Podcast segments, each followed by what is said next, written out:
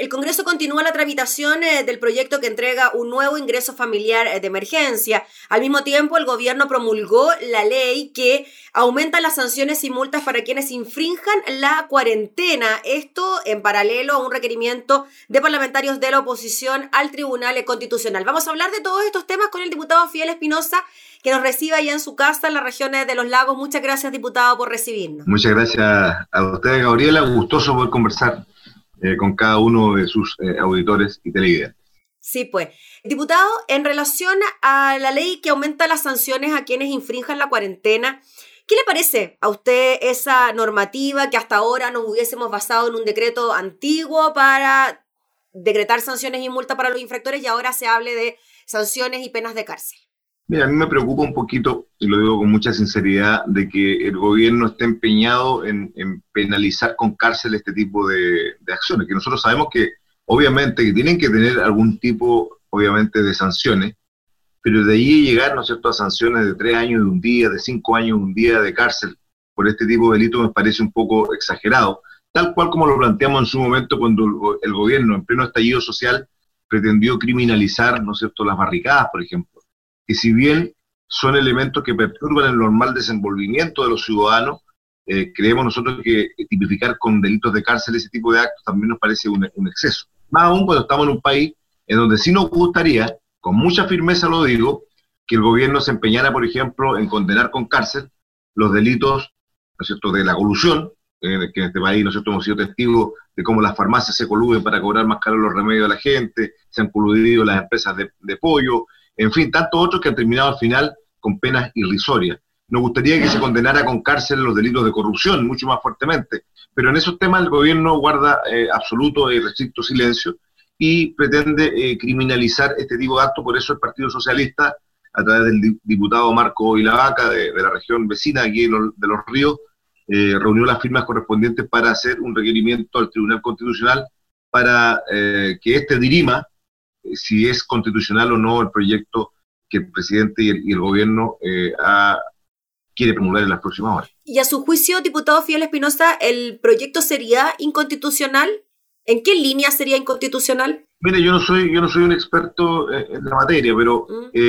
según los análisis que han realizado, ¿no es cierto?, los, especialistas, constitucionalistas, habrían ciertas líneas, ¿no es cierto?, del proyecto que eh, lo declararía inconstitucional desde el punto de vista de uno de los preceptos fundamentales que tiene la Constitución, que es justamente la, igualdad ante, ante, la ley, y en ese sentido se generan algunas distorsiones en, el marco de las penalidades que se pretenden implementar en el mismo proyecto. Repito, yo no soy un, especialista en el tema, pero los antecedentes que la bancada tuvo en su poder eh, permiten dirimir que pudiesen haber eh, algunos vestigios que van en la línea de la inconstitucional y esperamos, ¿no que resuelva este tribunal dentro eh, de las próximas horas, como, como así se ha señalado. ¿Qué le pareció, diputado Fidel Espinosa, la premura que puso el gobierno en promulgar la ley? De hecho, hay ciertas notas en medios de comunicación que hablan de los horarios, los minutos exactos entre promulgar la ley y la presentación al Tribunal Constitucional por parte de los parlamentarios eh, de la oposición, en desmedro quizás de otras leyes como la que suspende el corte de los servicios básicos, que todavía no es promulgada y se piensa aún en la posibilidad de presentar un veto. Yo quiero ser súper justo en eso. Eh, aquí se ha especulado y se ha pretendido señalar poco menos de que la actual mesa de la Cámara, que no es justamente de la oposición, sino que es del oficialismo, habría actuado poco menos que premeditadamente con el gobierno para, eh, una vez aprobado en la Cámara este proyecto, haberlo enviado inmediatamente al Ejecutivo. Yo, eh, como expresidente de la corporación, quiero señalar de que ese es un trámite habitual y quiero ser muy justo en aquello. A mí también como presidente de la Cámara, muchas veces los abogados de la corporación llegaron minutos después de haber aprobado un proyecto para la firma correspondiente del presidente para que se vaya al Ejecutivo de inmediato. Lo que pasa es que lo que ocurre de ahí en adelante es lo sospechoso, porque efectivamente la Cámara cumplió y aquí yo creo, quiero descartar que haya habido mala fe en, en esto de los minutos que tú planteas, que se aprobó primer tiro, porque yo muchas veces lo hice y sería muy injusto eh, plantear un tema distinto. Eh, los funcionarios de la Cámara eh, han actuado siempre con el marco del máximo profesionalismo y de eso quiero descartar cualquier atisbo de eh, mala intencionalidad. Pero sí es sospechoso que el gobierno lo haya promulgado al par de, horas después o al día siguiente, porque eso ya es más difícil que ocurra generalmente con un proyecto común y correcto. A lo mejor se hizo por la contingencia, el gobierno está preocupado de sus propios errores, el gobierno quiere de una u otra manera salir diciendo ante la ciudadanía que está realizando todas las acciones tendientes a evitar que haya una mayor propagación de, de contagios producto de las propias imperfecciones comunicacionales que ha tenido el gobierno y que han determinado que hoy día tengamos una cantidad de casos que no era como decía el ministro Mañez, que, que él recibía felicitaciones todos los días de otros países del mundo por el tema del coronavirus, sino que efectivamente en Chile se cometieron errores garrafales que hoy día seguramente con este tipo de ley el gobierno pretende enmendar. Mm. Diputado Espinosa, hoy día de hecho leía una información de que la región metropolitana ya estaba en el cuarto lugar de las urbes con más contagios en el mundo. O sea, ya llegamos a un nivel realmente impresionante y por lo mismo las ayudas para que la gente se quede en la casa son tan importantes, diputados. Se está tramitando el ingreso familiar de emergencia. ¿Qué le parece a usted esta iniciativa? ¿Le gusta cómo está quedando? ¿Piensa que los montos de alguna manera ayudan a que la gente efectivamente se quede en la casa? A ver, dos cosas. Primero, para cerrar el, tema anterior y, tomar parte, parte de lo que dijiste, eh, Gabriela. Sí Efectivamente, hoy día somos, lamentablemente, estamos dentro de los cuatro urbes del mundo con mayor cantidad de contagios y eso debe ser de una preocupación eh, mayor para cualquier gobierno, eh, porque justamente está golpeando más fuertemente a los sectores más vulnerables. Eh, yo creo que más que penalizar hay que educar y, y, cuando el gobierno se equivocó comunicacionalmente en llamar a la nueva normalidad, en decir que había que volver a clase, que había que abrir los supermercados, los centros comerciales, que los profesores, alumnos tenían que retomar su habitualidad, etcétera, yo creo que cometió errores garrafales. Incluso cuando el ministro hizo llamados públicos a que se vaya a tomar un cafecito, o comer una empanadita, yo creo que fueron errores muy grandes que han costado caro, más allá del, tema de las cifras que yo eh, ayer en otra entrevista mencionaba, que era el tema de que hubo más de 30.000 personas que estaban con el con el PCR realizado, eh, efectuado el, el, muestreo y no fueron notificados, fueron agentes propagadores del, del virus de manera muy sustancial. Yo creo que se avanza bastante con el proyecto de, del ingreso familiar de emergencia, no era lo ideal, mm. eh, nosotros habíamos aspirado un poquito más, pero creemos que es un apoyo importante para un grupo familiar, ¿no es cierto?, el apoyo que se, se, le pretende implementar por los próximos meses,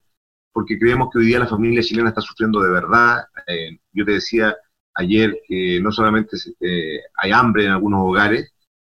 por falta de, de alimentos, al no haber ingresos, sino que también, sobre todo en las zonas más del, sur del país, frío. Eh, aquí han habido temporales tremendos, lluvia, vientos, tempestades eh, en los últimos días, y eso ha generado también la falta ¿no de calefacción en muchos hogares, sobre todo en regiones que no dependemos y no tenemos la posibilidad de un gas subsidiado como, Punta Arenas, sino que aquí en esta zona se vive de la, de la leña, la leña es cara. Un metro de leña aquí cuesta 10 mil pesos. Eh, y un metro de leña te puede durar dos días para tener una, un,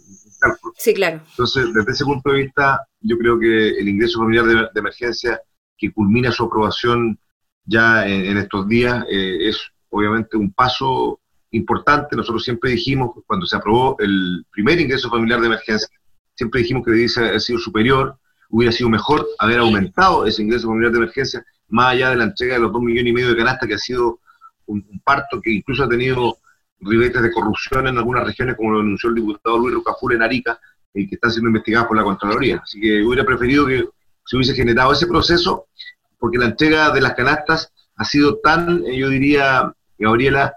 en todo Chile, ¿eh? ha sido tan eh, poco selectivo, que lo que va a ocurrir es que se van a entregar los dos millones y medio de canastas y se van a dar cuenta semanas después que hubo miles de familias que, o millones de familias que no lo recibieron,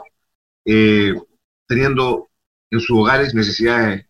sustanciales. Diputado, usted que representa la región de los lagos, ¿las canastas familiares, las cajas, llegan a regiones? Por supuesto, o sea, cada una de las regiones, a ver, seamos justos, el presidente hizo un anuncio eh, en cadena nacional de las canastas familiares, pero nunca dijo que las plata iban a salir de las propias regiones. O sea, nosotros tuvimos que suspender este año en la región de los lagos, como seguramente ocurrió en otras regiones de Chile, los millonarios recursos que se asignan anualmente para los deportes, para la los clubes deportivos, juntas de vecinos, todo el 6% de seguridad ciudadana de deporte tuvo que ser transferido para, el, para la compra de canastas familiares. El anuncio presidencial hizo ver como que esto era algo que venía de Santiago, desde el Ejecutivo, y eso fue absolutamente falso. Eh, las platas son de las regiones. Cada una de las regiones está pagando, como siempre ocurre cuando hay una tragedia, los costos de esa tragedia, y nunca ocurre eso con Santiago. O sea, Santiago sigue teniendo un privilegio especial eh, en el marco de un país que es tremendamente centralizado. Diputado Fidel Espinosa, ya que hablamos al inicio del tema de la constitucionalidad o no del proyecto que aumenta las sanciones por infringir las cuarentenas, ¿qué le parece que también el gobierno se escude de alguna manera en la constitucionalidad de algunas iniciativas para rechazarla. Voy a lo que ocurrió en el Senado con la admisibilidad del proyecto de postnatal de emergencia o lo que podría ocurrir en caso de que se ve de la ley del corte de los suministros básicos. ¿Cómo se puede manejar eso? Ah, yo encuentro muy lamentable que el Parlamento se niegue al debate, porque yo creo que si tenemos un, tribunal constitucional, eh, eh, debiese ser ese tribunal constitucional que cuando haya un proyecto que, reviste algunos caracteres de inconstitucional sea el que, que definitivamente lo, lo determine. ¿Por qué te lo digo? Porque la, sala permite, en la Cámara, permite que tú votes la admisibilidad o no de un proyecto. De hecho, tú, cuando hay un proyecto que la mesa, a mí me tocó muchas veces declarar un proyecto inconstitucional, porque esa es la labor que tiene que tener un presidente de la Cámara o, o su vicepresidente, es declarar la constitucionalidad o no, pero tiene la, la facultad absoluta la tiene la sala, es decir, los 155 diputados tienen que votar. Si alguien de los diputados pide el que ese proyecto sea discutido, eh, y ahí lo que ocurrió, por ejemplo, en algunos proyectos, por ejemplo, en el caso de la AFP, cuando quisimos discutir el proyecto, el tema de la AFP, el retiro de recursos anticipados, eh, lo que ocurrió fue que hubo mayoría para declararlo inconstitucional. Eh, es decir, allí el gobierno tuvo votos, de, incluso parlamentarios de la oposición, para declararlo inconstitucional. Ahora, en el tema del postnatal, yo creo que yo, yo no logro aún, no logro aún comprender por qué el gobierno un proyecto que tiene una enorme sensibilidad, sobre todo en un tema donde el propio gobierno habla de la familia, de la mujer, y es un, es un proyecto que es absolutamente, eh, yo diría, sensible, pero a la vez atingente a la realidad que estamos viendo con la pandemia, se niegue eh, a poder eh, ser discutido o aprobado, o ellos mismos haberlo patrocinado. Desconozco absolutamente ese criterio. Yo creo que los proyectos tienen que discutirse en la Cámara del país, tiene que saber cómo votan sus parlamentarios temas determinados. Porque cuando hay campañas, todos llegan, ¿no es cierto?, a, dar el abrazo, el beso, yo, yo quiero ser su candidato, pero después cuando llegan al Parlamento llegan a votar en contra de los propios ciudadanos y eso me parece que no está transparentado del todo en todos estos años de vida parlamentaria. Diputado, para cerrar y tocar un tema de su zona, ¿usted cree que se hace necesaria decretar una cuarentena para Puerto Montt? ¿Cuál es la realidad en esa ciudad? Bueno, yo te, yo te decía que fuera de micrófono, yo te decía que Osorno vivió una situación bien compleja y Osorno fue un ejemplo para el país cómo se comportó la gente post cuarentena, porque tuvimos una erupción de casos que llevaron a que Osorno hoy día tenga, si no sé si tú los datos ahí, más de 400 casos eh, Osorno de contagio. Pero hubo un momento, hace dos meses atrás, un mes y medio atrás, que ya llevamos más de 300, por lo tanto hubo una, un estancamiento de la, de la curva que fue muy importante producto de esa cuarentena.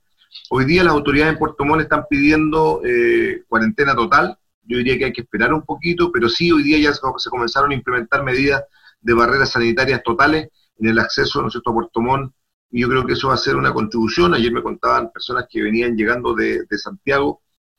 eh, por negocio, por tema de negocio, eh, conversaba con una persona ayer me decía que los controles en los aeropuertos están tremendamente rigurosos y eso me parece que, está súper bien para evitar, ¿no es cierto?, que personas con eventuales contagios puedan llegar eh, a la región, como ocurrió en un caso en donde con una absoluta irresponsabilidad, Gendarmería trasladó a, una cantidad importante de, personas privadas de su libertad desde Santiago, las trajeron sin el PCR y vinieron todos contagiados. Entonces aquí hay una doble responsabilidad del Estado, porque a través de sus instituciones, las seremías de salud respectivas, apliquen bien las medidas, y por otro lado también la responsabilidad de la gente, para que no ocurran situaciones como la de Yanquihue, yo ayer te hablaba de ejemplo Yanquihue, la mañana en la comuna donde yo vivo, pero que en la tarde se me fue abajo el ejemplo, porque una fiesta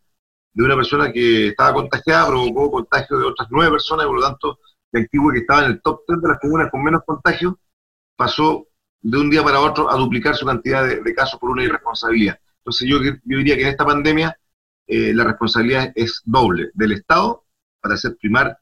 ¿no es obviamente todos los criterios que signifiquen menos contagio, pero también la responsabilidad de la gente que, que no por razones de trabajo, porque yo no puedo decirle nada a alguien que se contagie en el trabajo, porque es un, ellos siguen trabajando porque tienen que llevar el alimento a sus hogares, eh, pero sí personas que de manera irresponsable han realizado cultos, reuniones, fiestas que han llevado a contagios múltiples que se pueden evitar. Muy bien, pues diputado Fiel Espinosa, le agradecemos enormemente por su tiempo y por conversar de estos temas junto a nosotros. Gracias, Gabriela. Muchas gracias a ti por la entrevista y saludos a todos por allá. Sí, pues saludos también por allá, por su zona. El diputado Fidel Espinosa hablando entonces eh, del ingreso familiar eh, de emergencia, también de normativas que son llevadas al Tribunal Constitucional.